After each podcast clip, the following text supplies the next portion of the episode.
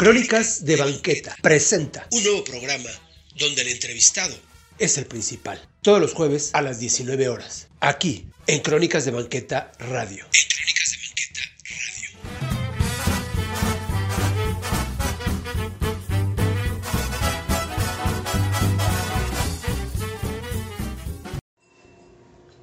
Hola amigos, ¿qué tal? Yo soy Arturo Trejo y esto es Crónicas de Banqueta y como cada jueves en punto de las 7 de la noche tenemos un programa más de Crónicas de Banqueta presenta.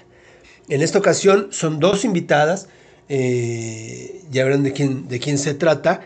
Hace dos semanas yo les había hablado de un libro que es Historias en calcetines y ellas son las editoras, fundadoras, eh, pues quienes crean este, esta pues todo este concepto que es historias en calcetines. Buenas noches, Marley, buenas noches, Mónica, ¿cómo están?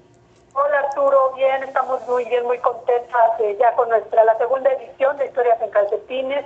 Muchas gracias por invitarnos a tu programa. Felices de estar aquí contigo esta noche. Muchas gracias Arturo y qué bonito estar contigo compartiendo esta noche. Gracias, gracias a, a las dos. Y pues bueno, yo, yo les este, cuento de historias en calcetines, pero esto viene de más atrás todavía, ¿verdad? Este, cualquiera de Marley o Mónica. Esto es, empieza con una cuenta que se llama T de Querer y que tengo yo entendido son unos cursos. Eh, sí, somos una escuela de escritura, T de Querer es una escuela de escritura que inició dando cursos sueltos, de hecho talleres sueltos de cuatro horas, donde hablábamos sobre nuestras emociones, las plasmábamos en papel y tratábamos como de salir más ligerito. Poco a poco se fue haciendo mucho más eh, importante la técnica y hoy T de Querer es una escuela ya bien constituida, donde damos clases prácticamente toda la semana de todo tipo de fórmulas narrativas. Eh, Marley es nuestra directora de la escuela y a eso nos dedicamos a enseñarle a la gente a escribir ya con más técnica y ahí es como nace la editorial que es TDQ y ahora también hacemos libros de, del material que sale de las de las clases, lo pulimos, lo trabajamos y ya tenemos nuestro primer libro como editorial TDQ. Claro, y que además les ha ido muy bien. Pero también, por ejemplo, estas clases no precisamente es para, para grandes escritores, sino incluso, o sea, puedes empezar a querer a escribir. Sí, claro, mira, es más, nosotros empezamos y cuando empezamos teníamos un eslogan que decía, todo el mundo puede escribir. Ajá. Sé que creemos que todo el mundo puede escribir. Si tú fuiste a la primaria y te enseñaron las letras, a ordenarlas para formar palabras y luego esas palabras a ordenarlas para hacer oraciones, podrías convertirte en escritor. Esa es la premisa, porque al final, pues lo que mueve la literatura y la materia prima de la literatura son las emociones y todos los seres humanos tenemos emociones.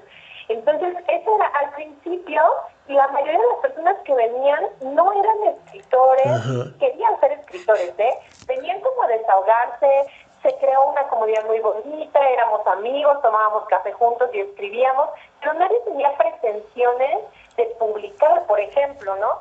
Luego empezó a crecer esto y empezaron a venir personas que, bueno, ya viste sus nombres, en Sí. en Calcetines tenemos escritores consagrados, que también vinieron a esta mesa a qué? A practicar, porque también el escritor que ya escribe necesita seguir aprendiendo técnicas, como cualquier profesión, ¿no? Tienes que seguir aprendiendo, seguir Claro. estudiando. Y entonces empezó a ser una mezcla padrísima entre personas que nunca habían publicado o ni siquiera tenían un diario en su buró, escribiendo al lado de personas, escritores consagrados y todos al mismo nivel y aquí nadie es mejor que nadie. Y nos volvimos una familia de personas alrededor de una mesa escribiendo sobre lo que sentíamos. Se volvió más una comunidad que otra cosa. Claro, olvidaron los egos, ¿no? De que yo ya tenía libros editados y no, aquí eh, todos cooperaron. Así fue. Ya, y aparte porque como dices, o sea, y gente de todas las edades y de todos los oficios, puestos o cargos que, te- que tuvieran. Pues sí, fíjate que eh, en historias en calcetines, pero tal- sobre todo en, en de Querer, tenemos de todo. O sea, está desde la mamá que está en casa todo el día, está el abogado, está la contadora, y tenemos de todo, hay como de todo en la mesa. Hay, nuestro alumno más pequeñito tiene 11 años, eh, nuestro alumno más grande como decíamos hace rato, va a ser de los primeros en recibir la vacuna. Hay de todo en la mesa. Claro. Y ustedes dos también con ese mm, carácter tan bonito, déjenme decirles, si alguien también... A ver, ¿por qué no dan sus redes sociales primero para que la gente las identifique? Sí, claro que sí. Mira, bueno, como te de querer, estamos en Twitter así, arroba bajo de querer. Ajá. Instagram como te de querer. Y eh, nuestras redes eh, personales son arroba mosquirrina Ajá. y arroba Marly Corona para que nos puedan seguir en Twitter. También estamos en Instagram. ¿En dónde más estamos? Estamos En Facebook. YouTube, ahí ahorita damos eh, sesiones. Ahorita no tenemos, con esto de la pandemia no tenemos Sí. como muy claro fechas, Ajá. pero procuramos hablar del libro, de arte, de cultura.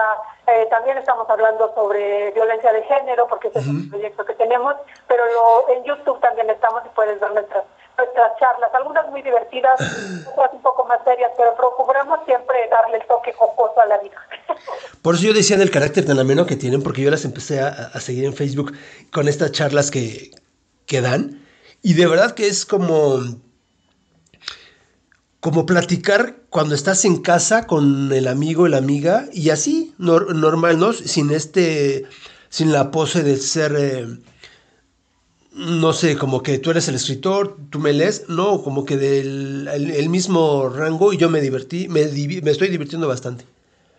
Es lo que nos dices y qué buena onda que se sienta y que lo vean a través de la pantalla, porque una de las intenciones que tenemos en Te Querer es quitarle lo estirado, decías la foto, Ajá. a la literatura. Este rollo de que el, el que se dedica a la literatura tiene que traer el bigote muy bien peinado como gel, ¿no? Eh. No, que los que escribimos somos personas normales, que vamos al cine, que compramos palomitas, que, o sea, como que hay un estereotipo de que el escritor, por ejemplo, no ve la televisión, ¿no? Entonces, ay, o sea, tú no te entonces no puedes ser escritor porque no eres tan intelectual como deberías. ¿no? Exacto. Ajá, o que al escritor no le gusta el fútbol y entonces cuando vemos que aquí hasta a, ver el fútbol nos reunimos y escribimos sobre fútbol, lo que sea, la, la cuestión popular también es literaria. Claro.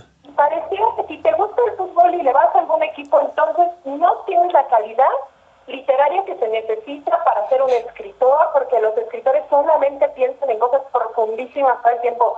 No es cierto, los escritores son seres humanos como tú, como nosotros, que sienten que un día tienen ganas, que otro día solo quieren ver la televisión. No estamos pegados a los libros, Ujú. a cuestiones intelectuales todo el día. Y quitarle este estigma, yo creo que nos va a ayudar a que mucha gente se acerque a este oficio tan difícil, pero tan bonito, y que además es muy emocional y todos nos sentimos mejor, ¿no? Después de escribir, aunque sea una carta o en nuestro diario, nos desahogamos y se nos olvida que todos podemos tener acceso. Claro, claro. Y, y otro, por ejemplo, también, que a lo mejor va aparte cuando dices, bueno, yo soy escritor, pero también dices, o, quienes escriben poesía, ¿no? Que también es como aquellos que creen que la musa les llega y se inspiran. Y, y puede, e- e- es, algo así. Parece que tú, Marley, eres poeta también, ¿verdad? O escribes poesía. bueno, poeta, así como que autoclasificarme poeta, todavía no me atrevo, pero me gusta mucho la poesía, es el género que a mí me gusta escribir. Eh, por ahí también este, tengo un blog literario Ajá. y eso es como mi género, lo que más me gusta escribir. Y también la poesía, sí, tiene este estilo de que el poeta es profundo, ¿no? Sí. Y no es cierto, la verdad es que la gente que escribe poesía es gente normal, eh, solamente que son personas que saben tiempo a contemplar. Y todos podríamos hacer eso, sentarnos a contemplar un árbol, el cielo, un atardecer o a una persona para lograr convertirla en un verso. Y no tienes que estar iluminado y te tiene haber que, que haber tocado la musa ni nada por el estilo. Claro. Y, y de las diferentes em, estilos literarios que existen, ¿no? Por ejemplo, que en el libro de Historias y Calcetines es más el cuento, la novela, ¿no? Cor- corta. Sí, nos decantamos por la narrativa, Nar- porque es lo que se nota. En TVG generalmente hablamos de lo que nos pasa, del cotidiano, y a partir de ahí ya nos conectamos con la fantasía. Creemos que nuestros autores comienzan hablando de lo cotidiano, de lo que conocen, Ajá. de lo que nos cuentan de su día a día, y luego mágicamente o con un montón de trabajo dan el salto a la ficción. Entonces, Historias en Calcetines es un libro lleno de historias que iniciaron como algo que sí sucede y de repente se da el salto a la ficción y logramos crear textos literarios. Claro, claro, y a, y a través de emociones, que por eso decías, el taller es eso, que a partir de una emoción la gente se da cuenta, cualquiera puede escribir y hacer un, un- un cuento o una narrativa. Y así es, y sí, nos- el, el libro es sobre es de narrativa de cuento y relato, porque además es lo que más lee la gente, ¿eh? O sea, la- en, en México los lectores de poesía son mínimos, y no, pues no nos íbamos a aventar a hacer una antología poética, pero el, el cuento es un género muy fácil para el lector, porque te sientas y en unos minutitos terminaste una historia y ya te puedes ir a dormir o seguir con... Bueno, en este caso, la verdad, yo creo que leen una, se pican y quieren seguir con la que viene, pero es fácil, eh, para el lector es, es un acceso rápido, sobre todo en este mundo, en esta época en la que todo es tan vertiginoso, Sí, no sí. es tan rápido, tenemos poco tiempo. Bueno, siempre tenemos cinco minutitos para leer un cuento, ¿no? Claro. ¿Tú crees, por ejemplo, hablando ahorita esto que me expones, haya menos lectores que estén menos interesados o es la historia, es el cambio ahora de la tecnología y el poder, el querer leer rápido y que por eso las redes sociales pues te dan esa facilidad o cómo ves que si todavía habemos gente que, que, que sí leemos y, y- y no importa el tamaño. Pues sí, sí creo yo que las redes sociales han hecho que nuestra atención sea muy cortita. A mí me pasa, con los libros no, pero viendo televisión sí me pasa. Ajá. Estoy viendo una serie y le pauso para volver a meterme a Twitter. ¿Qué voy a ver en Twitter? No lo sé, pero yo voy y le pauso. Entonces creo que precisamente Historias en Calcetines es un libro de 39 relatos cortitos. Los más largos tendrán unas 10, 12 páginas, pero hay unos de una página, tres páginas. Entonces, lo que yo les digo a la gente es, te puedes ir a la cama cada noche con un autor diferente, lees un cuentito, Exacto. cierras tu libro y al día siguiente comienzas tu día nuevamente fresco y con una historia interesante en la cabeza. Claro, una historia para cada día. Vamos a dejarlo aquí y al regreso nos contarán todo este proceso de juntar 39 historias, platicar con 39 autores y, y- y- y, pues saber qué, qué sucedió. Claro que sí, Arturo, ahorita nos escuchamos de nuevo. Gracias.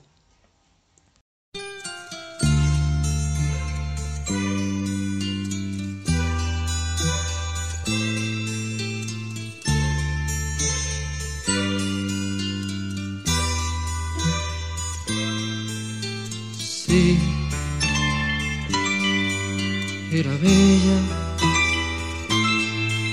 Sí, era muy bella, como una rosa, como una estrella, como una hoja mecida en el aire de la primavera. Sí, era bella.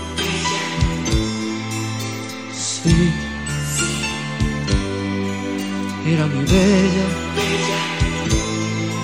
Y era orgullosa como una yegua. Y me fingía un amor que jamás lo sentía de veras. Solo quería sentirse halagada y oír que era bella, bella,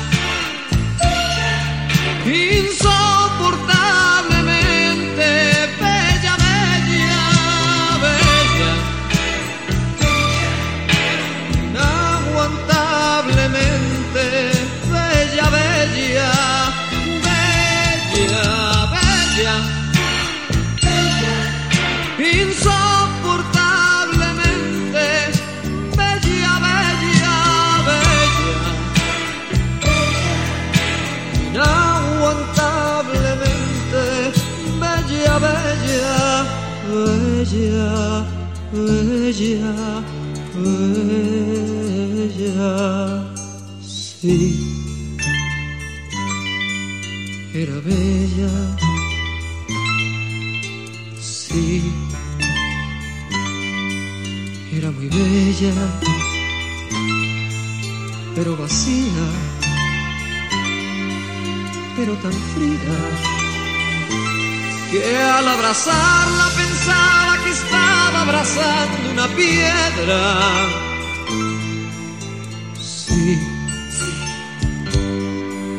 Era bella. Sí, era muy bella para mirarla, para adorarla, para cuidarla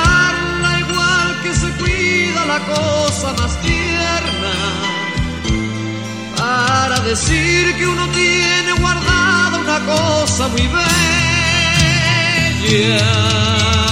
bella.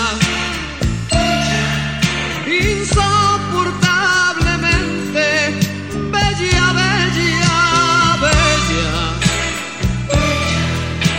Inaguantablemente bella, bella, bella, bella.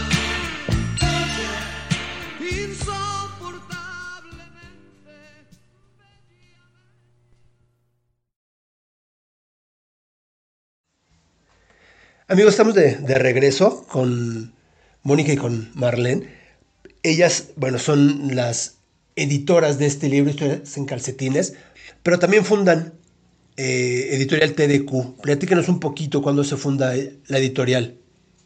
Pues ya cumplimos, en junio cumplimos tres años de, de Té de Querer. De la editorial tenemos dos años, ¿no? Teníamos más o menos un año como escuela cuando decidimos que queríamos hacer libros y no solamente escribir en una mesa y que se perdieran los textos ahí en el infinito. Ya desde ese entonces ustedes tenían en mente que esto se, tras- se tradujera en un libro. Pues inicialmente no, como te decía hace un rato Marley, inicialmente solo era sacarle emoción y sentirnos más ligeritos, Ajá. pero conforme fueron pasando los meses y vinieron más cursos y se fue haciendo más profesional la escritura de nuestros escritores, valga la redundancia, eh, nos dimos cuenta que había historias muy interesantes que era necesario contarlas al mundo y que era muy triste pensar que se iban a quedar en esas libretas o en esas computadoras guardadas para siempre y nadie se iba a enterar de ellas. Y decidimos que era nuestra obligación empezar a cambiar al mundo como se nos ocurre que es a través de la escritura, con textos que sean importantes, que digan cosas importantes, que tú los leas y te hagan sentir que algo cambió en tu corazón o en tu pensamiento. Por eso decidimos que teníamos que convertirnos en una editorial, imprimir esos textos, hacer libros y que salgan al mundo a cambiar lo más que puedan, como, como siempre lo ha hecho la literatura. Claro, y aparte de cambiar y de mover vibras, energías en los que lo leemos, yo creo que también en los mismos autores, el sentirse, no sé, muy contentos, muy emocionados de ver su nombre en el libro. Emociona muchísimo, porque, bueno, a, a quien yo tengo la oportunidad de tener historias en los en sus manos, sabrán que el primer cuento, la primera historia que viene es la historia de Querer, se llama así, la increíble y no tan triste historia de de Querer y sus historias en calcetines, eh, donde contamos eh, Mónica y yo a dos manos, escribimos ese texto donde contamos desde cómo empezamos, cómo se nos ocurrió la idea, hasta el día que tomamos la decisión de hacer el libro y que ahora las personas tienen en sus manos por fortuna. Y, y creo que lo más importante o el regalo más grande que nos ha dado Historias en Calcetines, aparte de llegar a muchas personas con estos, estos cuentos y estos relatos, es ver la vida de estas 39 personas transformadas. Ajá. Y parece un cliché, pero no lo es. O sea, hay personas que todas, de, de, ese, de esos 39 nombres, que toda su vida quisieron ser escritores. Sí. Hoy están cumpliendo sus sueños. Sí, Hay personas que están recibiendo reconocimiento. Eh, de repente tu vida cambia, ¿no? De ser una ama de casa o un abogado o una secretaria o un empresario, de repente estás publicado en un libro y te hacen entrevistas y vas a presentaciones y te, te cambia la vida para siempre. De pronto eres una figura pública. A muchos ni siquiera se la creen. claro. Claro, claro. Eh, eh, digo, eso pasó con, con- con Laura, si recuerdan a Laura Martín, igual, ¿no? Ella se sintió muy emocionada al ver su, su nombre y, y- y al verse en un libro. Claro, creo que otra cosa maravillosa de Historias en Calcetines es que salió este año. Este año donde la mayoría de Oh. nosotros llegó a junio, julio pensando, pues ya, ya el año se acabó, voy a darlo por perdido, que sea lo que Dios quiera y pues ya empezaremos en enero del 2021. Gran error porque para empezar ya vimos que no es cierto, no es en enero de 2021. Creo que todos teníamos esta sensación de este año ya no sirvió para nada a la, a la basura. Y nosotras con muchísimo trabajo, pero logramos hacer que el 2021, el 2020, perdón, sea el año en que salió Historias en Calcetines. Claro. Para nuestros autores ya no es el año perdido, es el año que fueron publicados por primera vez, para la mayoría de ellos. Para ellos será, será otra historia y, y la mejor historia pues que hayan vivido, ¿no? Bueno, sí, por supuesto. y no como lo cuentan.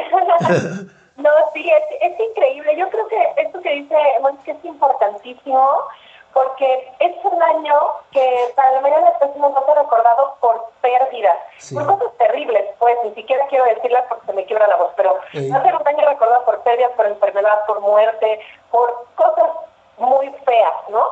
Y de pronto nosotros somos una comunidad que este año cumplimos un sueño. Sí. Y un sueño en comunidad está más padre que un sueño solo, la verdad. O sea, ahorita somos muchas personas trabajando y hace rato nos decían, ¿será difícil trabajar con 39 autores? Sí, es dificilísimo. Sí. Poner de acuerdo a tantas personas es muy difícil, pero están tan contentos, tan emocionados. Ellos son nuestros mejores promotores. O sea, bueno, tú lo has visto en las redes sociales, se sienten muy orgullosos de ser parte de este proyecto. Claro. Oye, y para, para estos 39, ¿la elección de a quién pongo primero o a quién después no hubo problema? Esa pregunta es de los 64 mil Arturo. Y mira, eh, aquí no es- en la literatura no es como en el cine, ¿no? El- No, no, sí, no son los primeros créditos. sí, es importante el nombre que va hasta arriba y con tipografía más grande, ¿no? Exacto. Y a- así se mide el éxito en el mundo del cine. Ajá. La literatura, cuando uno hace una antología, el orden de los cuentos no debe o no debería, pues, de depender ni del nombre del autor ni del tipo de historia. Ya. Eh, debería de ser, la intención original del editor es crear ritmo. Es- Que exacto. los textos estén en un orden que la gente no pueda dejar de leer. Esa es la intención. Así que aquí no están ni por orden alfabético, ni por orden de importancia, ni al que más quiere la misa está primero. Eh, la intención del libro es esa, que lees el primero y te lleva al segundo. Exacto, bueno, ahora que lo lean, que nos cuenten si sí es cierto que eso pasa. Sí, exacto. Eso, eso, eso tienes razón. Porque puede ser que, el, que digas, no, ya aquí le paro, porque como que no hubo esa expectativa. O decirle, no, me sigo porque se está poniendo bueno. Exacto. Que no se lean solo uno, sino que se piquen y se lean otro y otro y vale la pena la desvelada. Claro. O- otra, otra, otra problemática, por ejemplo, y esa la encontró, creo que, Mónica, tú nos dirás, para entrar a, a- a Amazon y que te pide que ahora esto no concuerda y que faltó esto y ya tienes esto pero lo otro, como que hay ese problema y porque tú ya lo quieres ver plasmado ahí. Ay, es entrar a Amazon. Amazon, la realidad es que, mira, yo siempre me quejo de que la gente no lee. Y entonces en Amazon tienes que leer muchísimo, ¿verlo? Y me convertí en una de esas personas que no leen, porque además en letras chiquititas Sí. tienen indicaciones que no puedes alcanzar a ver, porque aparte a mi edad ya no veo como la. Entonces, fue muy difícil. Yo creo que me aventé casi tres semanas intentando entrar a Amazon y ahora estamos arrepentidas porque Mm. no lo sabes, pero es- además de que es muy complicado, cuando por fin lo logras y estás muy emocionado vendiendo un montón, ya para cuando llega la lana que tú dices, bueno, ya valió la pena todo el esfuerzo, resulta que sales perdiendo dinero gracias a Amazon. Entonces, yo personalmente no lo recomiendo, no vendan su libro en Amazon, busquen otras maneras. Eh, es muy difícil, jamás logras hablar con una persona, todos Sí, exacto, máquinas, tú exacto. mandas tu correo y te responde una máquina o un correo automatizado. Y llega un momento que, por lo menos mi generación, no sé, quizás los más chavos no, pero mi generación nos desesperamos mucho. Sí, los no famosos, poder hablar con una persona que te diga, mira, es por aquí. claro, Entonces, es muy complicado y honestamente considero que no vale la pena. claro, los famosos algoritmos. Y, y si antes, por ejemplo, digo, a lo mejor cuando, cuando empezaba esto de la grabadora te costaba trabajo hasta que lograbas hablar con, con un humano, ahora sí de plano no lo logras más que según la pregunta que, que agarra el algoritmo y lo que te responde. Pero es verdad, esto de Amazon que te dice que tú vas a ganar, que tú, tus utilidades son del 70%, es totalmente falso. Es falso y no sé, este, sé que el programa no es para este tema, pero sí me Sí. gustaría tocarlo un poquito porque lo que dice Mike es muy importante y creo que para los nuevos autores es bueno saberlo. El mundo Sí. editorial es, es un mundo muy complicado. O sea, es difícil entrar a las editoriales, es difícil. Y bueno, eh, todos hemos pasado a los que queríamos ser escritores desde niños por eh, la premisa de te vas a morir de hambre, ¿no? Sí, Entonces, creo que tiene que ver con los distribuidores. Claro que estamos condenados a morir de hambre porque los distribuidores se quedan con toda la lana. Entonces, también la editorial CDQ quiere cambiar eso, Arturo. Nosotros estamos en Amazon y en Gandhi porque tenemos que estar, ¿eh? Porque así es la cosa claro. sea o no sea negocio, nosotros tenemos que estar, tenemos que tener presencia. Pero no se recupera ni siquiera lo que invertiste del papel. Ajá. Bueno, tú sabes que hacer un libro no es el costo del papel, todo cuesta. Sí, sí, exacto. No hay una recuperación porque los grandes distribuidores, no voy a dar más nombres, ustedes saben, la tienda de los búhos y todas esas, eh, se quedan con la mayor parte del dinero, pero la mayor parte es la mayor parte, Sí. no estoy exagerando. Sí. Entre 60 y 70% del total de la ganancia de un libro se queda en el distribuidor.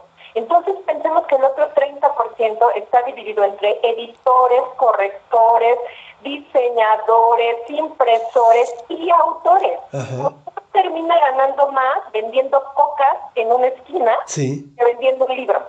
sí, exacto. Y ha cambiado un poquito esta, este proceso porque para entrar a una editorial, digo, anteriormente, la editorial invertía, promocionaba y distribuía. Ahora el autor es el que hace todas estas funciones. Bueno, editoriales en realidad no son editoriales, o sea, Mm. se, se venden como editoriales, pero el autor termina autoeditándose Sí, y dándole la lana a la editorial para que su libro, bueno, cumplir el sueño de que su libro esté publicado. Está padre, pero nosotros como editorial queremos cambiar un poco las cosas.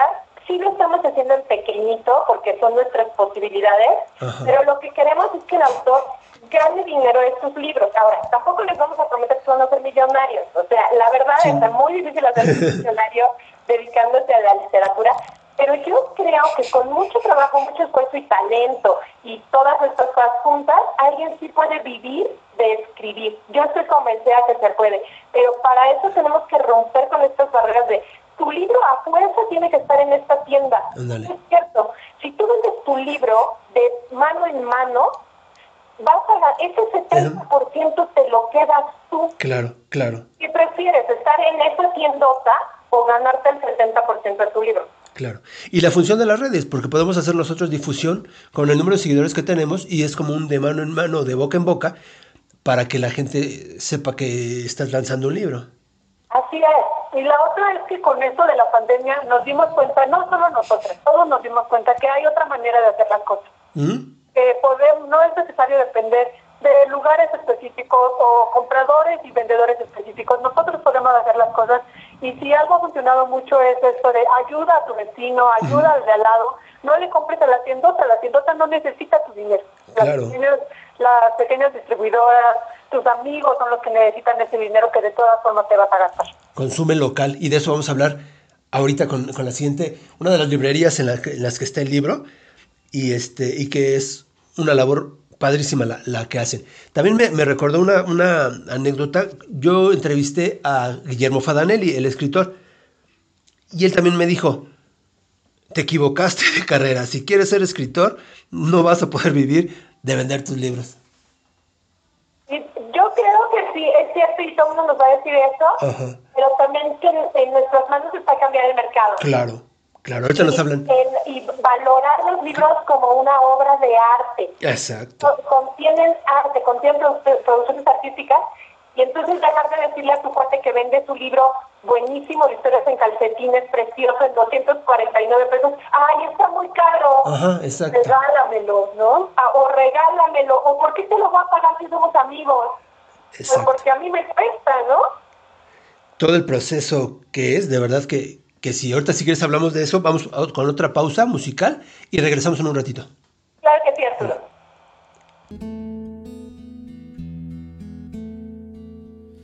¿Qué milagro tiene que pasar para que me ames? ¿Qué estrella del cielo ha de caer para poderte convencer? y no sienta mi alma sola. Quiero escaparme de este eterno anochecer. Dice mucha gente que los hombres nunca lloran, pero yo he tenido que volver a mi niñez una vez más. Me sigo preguntando por qué te sigo amando y dejas desangrando mis heridas. No puedo colmarte ni de joyas ni dinero, pero puedo un corazón que es verdadero. Mis alas en el viento necesitan de tus besos. Acompáñame en el viaje que volar solo no puedo. Y sabes que eres la princesa de mis sueños encantados. Cuántas guerras he librado por tenerte aquí a mi lado. No me canso de buscarte, no me importa ni arriesgarte. Si al final de esta aventura yo lograra conquistarte y he pintado a mi princesa en un cuadro imaginario. Le cantaba en el oído susurrando muy despacio. Tanto tiempo naufragado y yo sé que no fue en vano. No he dejado de intentarlo porque creo en los milagros. Sigo caminando en el desierto del deseo. Tantas madrugadas me he perdido en el recuerdo, viviendo el desespero muriendo la tristeza por no ver cambiar ese destino. No puedo colmarte ni de joyas ni dinero, pero puedo darte un corazón que es verdadero. Mis alas en el viento necesitan de tus besos. Acompáñame en el viaje que volar solo no puedo. Y sabes que eres la princesa de mis sueños encantados. Cuántas guerras he librado por tenerte aquí a mi lado. No me canso de buscarte, no me importaría arriesgarte. Si al final de esta aventura yo lograra conquistarte y he pintado a mi princesa en un cuadro imaginario. Le cantaba en el oído susurrando muy despacio. Tanto tiempo he naufragado y yo sé que no fue en vano. No he dejado de intentarlo porque creo en los milagros.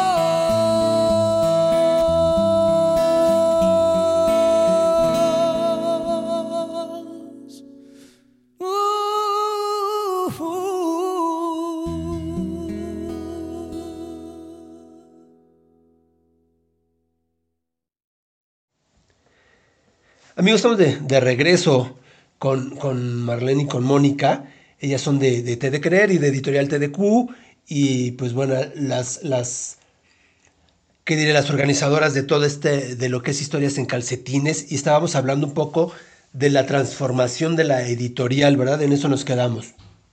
Sí, así es. Oye, estamos viendo, de todos modos, si tú tienes un sueño y, y- y que, por ejemplo, se alcanzó en historias que, se, que los sueños se pueden hacer realidad, pero de lanzar tu libro, ¿cómo piensan ustedes cambiar este mercado editorial para todos aquellos que, que- que quieran, que se interesen por ser autores de, de libros y que ahora, por ejemplo, en las redes nos dan el de autoedítate? Ujú. Bueno, Arturo, queremos cambiar, sí queremos cambiar el mundo, sé que se oye así súper presumido. Queremos cambiar el mundo a, a- a partir de las palabras, ¿no? El mundo se ha transformado a partir de la literatura siempre. Y ahora el mundo editorial.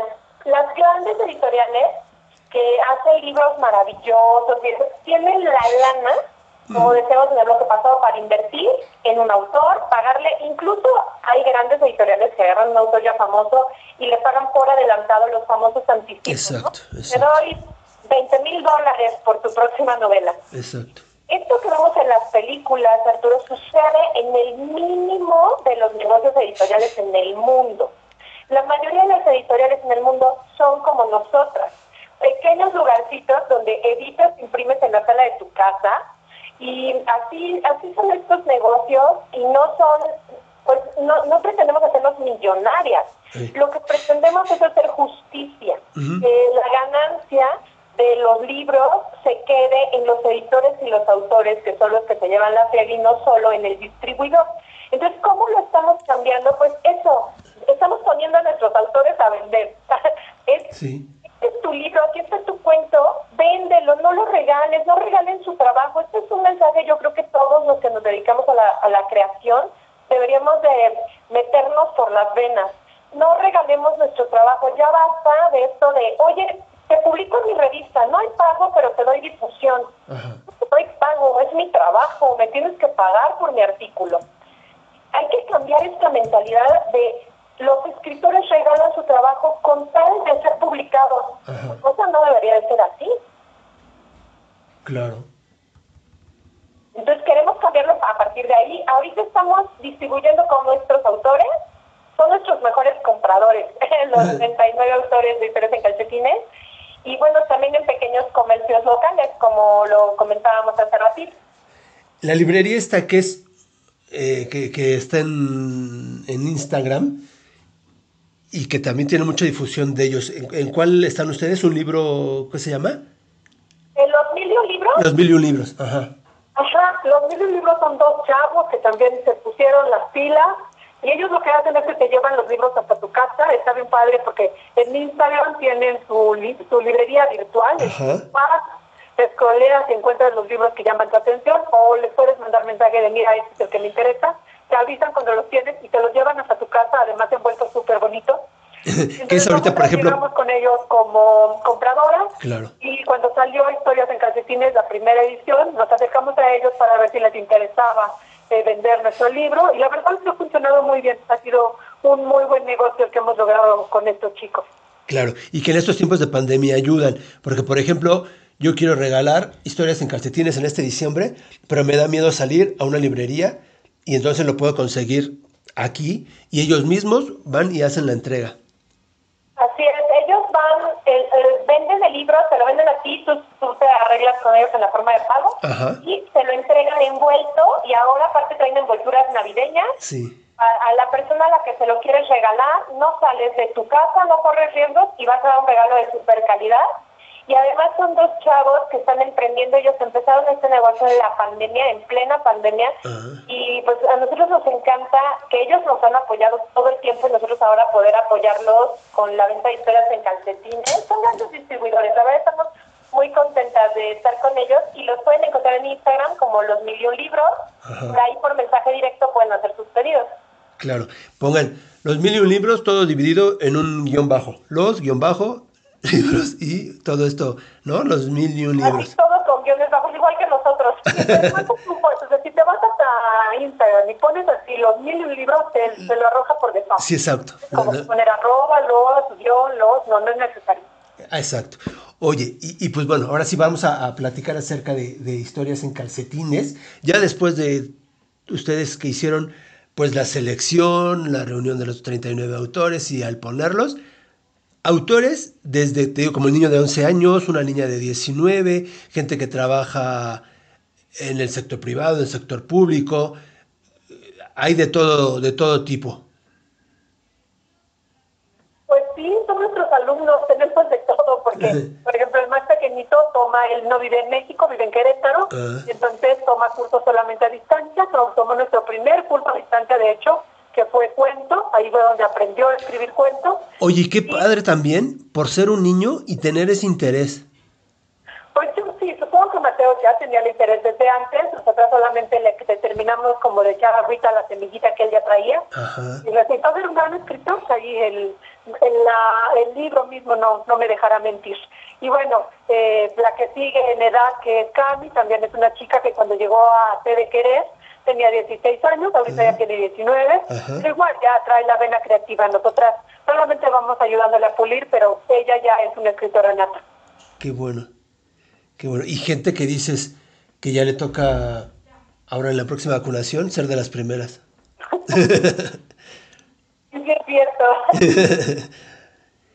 To- Todo este, este, interés que uno tiene a lo mejor por dentro de querer escribir un libro, porque también dicen, ¿no? El tener un hijo, el tener una planta y hacer un libro, creo que es este lo que te hará feliz. Pues Ya- está padrísimo que nosotros por lo menos ya tenemos el libro, ¿no? Ya, ya lo demás como sea. Además ya le ayudamos a 37 personas a que también cumplan eso, ¿no? Digo, del otro del hijo y lo, el árbol no sabemos, pero ya lo pueden sacar de tu lista. y Eso siempre es buena noticia. Claro, claro. En este libro también están incluidos entonces historias de ustedes. Sí, así es. eh, decidimos que queríamos, inicialmente queríamos juntar 40 cuentos. Ah. Le jalamos, le tiramos, le acomodamos, acabaron siendo 39, que creemos todos valen la pena y están muy, muy, muy ricos para leer. De todo tipo de sentimientos. De todo tipo de sentimientos y todo tipo de historias, Arturo. O sea, Ah. encuentras desde terror, historia de amor, encuentras un poquito sobre violencia de género. Le metimos de todo, variadito. Eh, Marlene, que es la editora, creo que se preocupó mucho por darle eso que te decía del ritmo. Ajá. Igual en un, con un cuento te acabas con la lágrima moqueando y en el siguiente te mueres de la risa. Y creo que eso es lo maravilloso de este libro, que te es una um, avalancha de emociones que sube, te baja y te entretiene las 270 y tantas páginas. Ya, que debe ser muy interesante. Oye, y aparte también para esco bueno, aparte de, de, de- de escogerlas, ustedes la leen y la releen y la vuelven a leer para que este, pues esté bien escrita y vaya sin errores y demás, con toda la debida corrección. ¿Cuánto tiempo fue ese proceso? Híjole, pues ahí es un proceso doble. Nosotros recibimos los eh, textos, nosotros nos mandamos la convocatoria en enero. Obviamente no todos los textos que llegaron quedaron en el libro. Ajá. Uno tiene que elegir, ¿no? No podíamos hacer un libro de 600 cuentos. Entonces, pues elegimos los que nos parecieron nosotros los mejores, los que tenían más potencial, los que combinaban mejor unos con otros. De ahí empezó el proceso primero de corrección de estilo, que es un el proceso como de talacha, ¿no? De comas, puntos, tildes y estas cuestiones. Y después viene ya la edición como tal, en el que ya le puedes meter un poquito como editor mano al cuento, decirle al autor, oye, este personaje no está tan bien definido, échale tantito. Se, Ajá. se pulen las historias hasta que uno siente que están perfectas y escuchaste que dije, uno siente que perfectas, porque uno deja de ver Sí. ya no ves que le falta la tilde a la palabra y ya, ya dejas de ver porque se vuelve en automático, ¿no? Claro. Dicen que el cerebro rellen- rellena y por eso es tan complicado la corrección de estilo.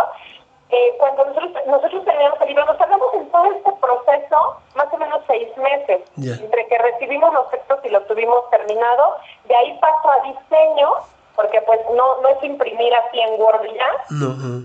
pasa a diseño y luego ya a la imprenta y de ahí pasaron nueve meses, exactamente como un bebé. Ahora sí, Sí. que si nos ponemos de acuerdo no nos sale. Eh, de enero al, a septiembre, el, el 6 de septiembre salió la primera edición de Historias en Calcetines y cuando llegó y la leímos, nos dimos cuenta que le faltaba, que todavía no estaba tan bien como nosotros queríamos, pero ya estaban a la venta y entonces salieron a la venta en septiembre y a las tres semanas se terminaron, Arturo. Eso que es increíble. sí, sí, sí. Nosotros seguimos sorprendidas y muy emocionadas porque ya pasado eso. A las tres semanas ya no había libros y entonces empezamos el proceso de esta segunda edición que ahorita estamos presentando, que es, ok, nos salió muy preciosa la primera edición de Historias en Calcetines, pero le falta pulirla. Ahora vamos a pulirla y de ahí nos aventamos otros dos meses, ahí sí sin mentirte, día y noche, Claro. trabajando con un equipo de editores hasta que quedó el trabajo pulidísimo que ahora estamos promocionando. Claro, y que ustedes, bueno, que el público lo puede adquirir. Ah, En esta también en la parte emotiva, bueno, en el video, para que lo vean, yo insisto, en el que ustedes abren el paquete, y creo que está en su Instagram, y reciben esos libros. E- Es, es- esa emoción debe ser maravillosa. Sí, pues por ahí están ¿no? unas fotos y un video de...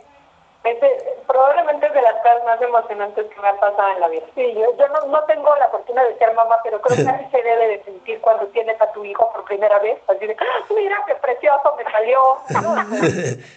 Qué bonito me, me salió. Aquí este libro tiene muchos papás y muchas mamás y nos Sí. salió preciosísimo.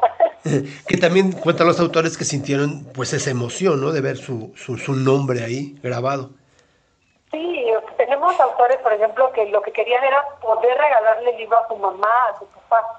Autores que ya no son tan jovenzuelos y que el- el regalo para ellos es que su papá, su mamá, que tampoco ya no son tan jovenzuelos, vean, ve- o sea, verlos en un libro, ver su nombre en un libro, yo creo que es de las cosas más bonitas que les ha pasado.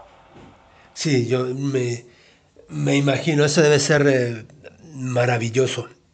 Y ustedes, pues bueno, que también, por ejemplo, me he dado cuenta que las cosas se han ido dando y que las ha ido llenando de energía y han hecho más cosas y cosas que no se esperaban y salieron mucho mejor. Todo esto por la buena energía que ustedes llevan consigo. Pues la verdad es que ha sido mucho trabajo, Arturo, pero también hemos tenido mucha suerte. Somos muy, muy afortunadas de estar rodeadas de personas que nos han apoyado, que han creído en nosotros desde que no éramos nada, desde que no teníamos ni una editorial, ni un libro, ni nada, y nos apoyaron. Eh, gente del mundo editorial y del mundo literario de este país que nos ha dado su respaldo, eso no tenemos forma de agradecerlo porque para la literatura como para cualquier profesión necesitas que alguien te respalde. A-. Nosotros eh, muchas personas nos han apoyado eh, pues, sin pedir nada a cambio, de forma totalmente desinteresada, porque ellos no nos necesitan a nosotros. Nosotros somos los que estamos empezando, somos una editorial bebecita. Y bueno, como habrás visto en el libro, tenemos la cuarta de forros escrita por Guillermo Arriaga. Ajá. Eh, y estos respaldos, Sí. bueno, dices, bueno, puedes llegar a la librería y decir, mira quién me escribió la cuarta de forros. O sea. Y claro que jala, claro que vende, y el señor Arriaga lo hizo de forma desinteresada porque él ya está consagrado, ¿verdad? Claro. No para nada. Y nos apoya de esta manera, también está apoyándonos en el libro Julio Patán Patán, ajá. eh, un cuento de Alejandro Rosas, de la señora Úrsula Camba, o sea, que nos apoyan y, nos, y hacen crecer el proyecto y lo iluminan, ¿no? Claro, claro. Ge- Gente que, que, que da también y que de la misma forma como lo hacen ustedes, están recibiendo. Sí, estamos, somos muy, muy, muy afortunadas de estar rodeadas de personas tan, tan generosas y que nos han apoyado de forma amorosa y nos reímos y, o sea, ha sido un proceso, sí es muchísimo trabajo, pero Claro. la verdad es que ha sido un proceso muy divertido. Eh, yo lo volvería a hacer. Sí, porque además, ¿sabes que Sí es cierto que trabajamos un montón, pero también es cierto que trabajamos para nosotras. Claro. O sea, no hay alguien detrás con el látigo diciéndonos, tienes que entregar. Nosotras mismas somos nuestro látigo, Ajá. pero al final del día también somos las que recibimos todas las satisfacciones del mundo y creo que eso no se paga con nada. Claro, claro. Que, que bueno, lo están pagando también o lo están recibiendo gracias a todos estos autores que están totalmente agradecidos con ustedes. Y yo creo que lo que se siembra, si siembras amor, recibes amor. Ah, Eso, eso lo demuestra por mucho Arturo. Pues este, este libro es eso, es el ejemplo de que los sueños se, va- se vuelven realidad y que si uno hace las cosas con amor, el resultado es precioso. Claro, claro que sí. Y pues bueno, nosotros este esperemos que, que todos los que nos están oyendo y todos los que nos lean en redes y sumemos más que dividir, como de- decíamos hace rato que las, las redes ahora están dividiendo en lugar de unirnos, pues que nuestro comunidad, y no me gusta decir grupo porque como que el grupo divide, sino una comunidad tan grande que estamos haciendo, que se unan más y que todos nos ayudemos a, a consumir lo, lo nuestro. Ojalá que así sea, porque esta pandemia si algo nos, si alguna lección nos ha dejado, es que nos necesitamos unos a otros, que la distancia no es pretexto para no apoyarnos, eh, para no demostrarnos que nos queremos, para no echarle una llamadita a un amigo para ver cómo está.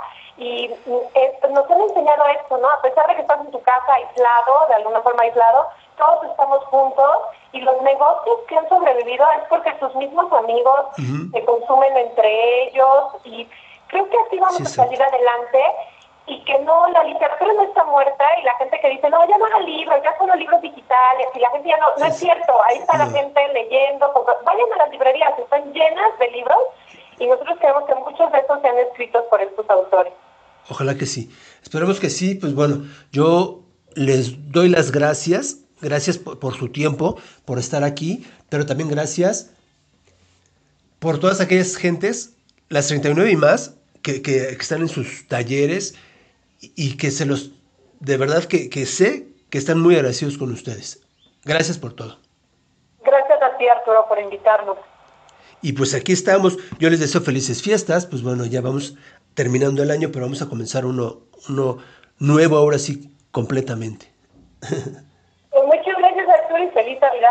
Gracias y muchas gracias por su tiempo. Nos vemos el próximo jueves aquí en punto de las 7 de la noche. Yo soy Arturo Trejo y esto fue Crónicas de Banqueta.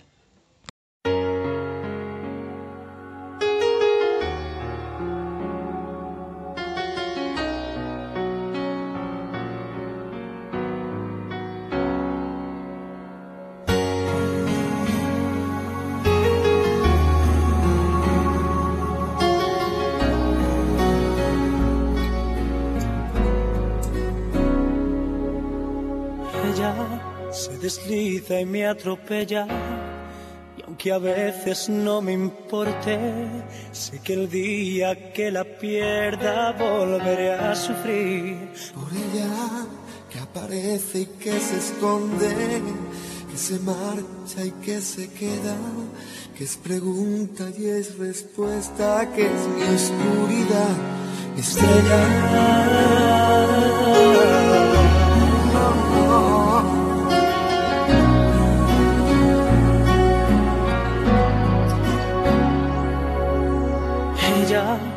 El alma y me la enreda. Va conmigo, pero no sé dónde va. Mi rival, mi compañera, que está tan dentro de mi vida y a la vez está tan fuera, sé que volveré a perderme. y la encontraré de nuevo, pero con otro rostro y otro nombre diferente y otro cuerpo, pero sigue siendo ella otra vez me lleva. Nunca me responde si al girar en la rueda Ella se hace fría y se hace eterna, un suspiro en la tormenta, la que tantas veces le cambió la voz. Gente que va y que viene siempre es ella, que me miente, me lo niega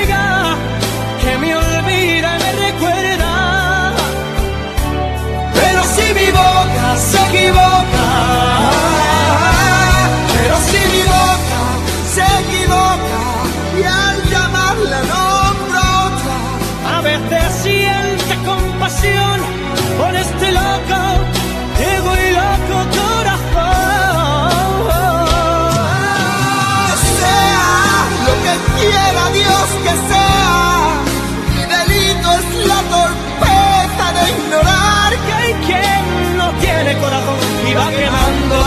Thank you.